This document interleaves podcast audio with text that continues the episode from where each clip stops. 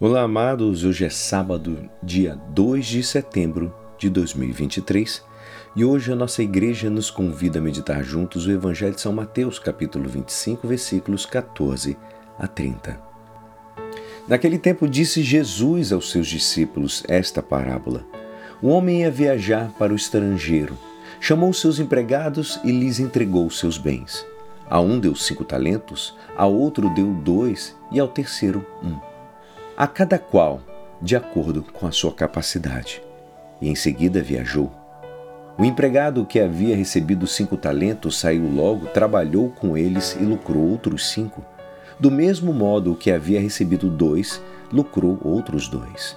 Mas aquele que havia recebido um só saiu, cavou um buraco na terra e escondeu o dinheiro do seu patrão. Depois de muito tempo, o patrão voltou e foi acertar contas com os empregados. O empregado que havia recebido cinco talentos entregou-lhes mais cinco, dizendo: Senhor, tu me entregaste cinco talentos. Aqui estão mais cinco que lucrei. O patrão lhe disse: Muito bem, servo bom e fiel. Como foste fiel na administração de tão pouco, eu te confiarei muito mais. Vem participar da minha alegria. Chegou também o que havia recebido dois talentos e disse: Senhor, tu me entregaste dois talentos. Aqui estão mais dois que lucrei. O patrão lhe disse: Muito bem, servo bom e fiel. Como foste fiel na administração de tão pouco, eu te confiarei muito mais. Vem participar da minha alegria. Por fim, chegou aquele que havia recebido um talento e disse: Senhor, sei que és um homem severo pois colhes onde não plantaste e ceifas onde não semeaste. Por isso fiquei com medo e escondi o teu talento no chão. Aqui tens o que te pertence. O patrão lhe respondeu: Servo mau e preguiçoso. Tu sabias que eu colho onde não plantei, que eu ceifo onde não semei?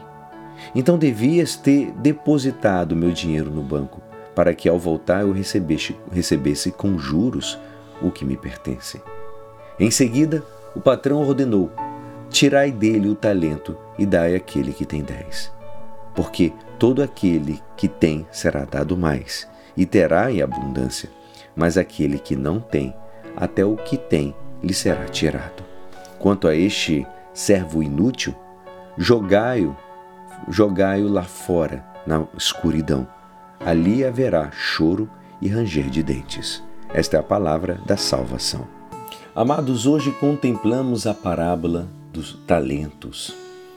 Em Jesus apreciamos uma mudança do estilo da sua mensagem, o anúncio do reino.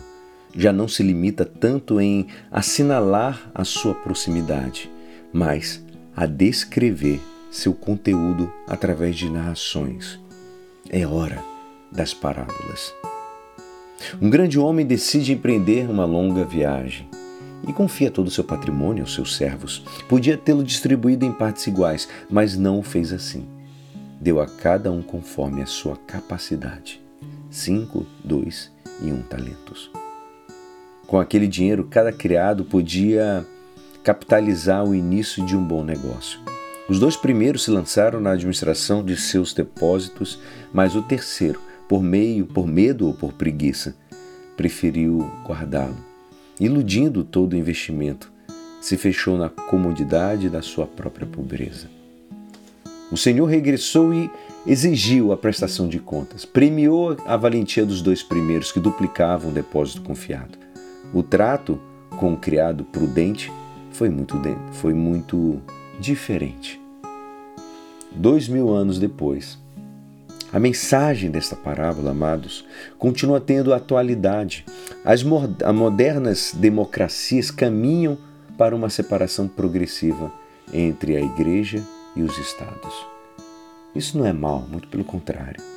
Não obstante, esta mentalidade global e progressiva esconde um efeito secundário perigoso para os cristãos. Ser a imagem viva daquele terceiro servo a quem o amo, que é a figura bíblica de Deus Pai, repreendeu com grande severidade. Sem malícia, por mera comodidade ou medo, corremos o perigo de esconder e reduzir a nossa fé cristã ao meio familiar, amigos íntimos apenas. O Evangelho não pode ficar numa leitura e estéril contemplação, amados. Devemos administrar com valentia o risco da nossa vocação cristã no próprio ambiente social e profissional, proclamando a figura de Cristo com as palavras e o testemunho.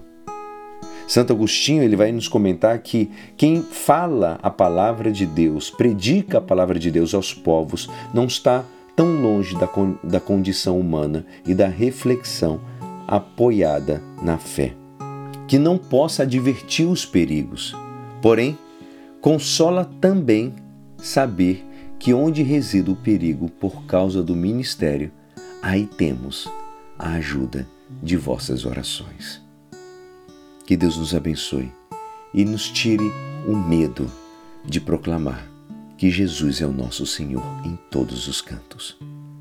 E é assim, esperançoso que esta palavra poderá te ajudar no dia de hoje que me despeço. Meu nome é Alisson Castro e até segunda. Um abençoado fim de semana. Amém.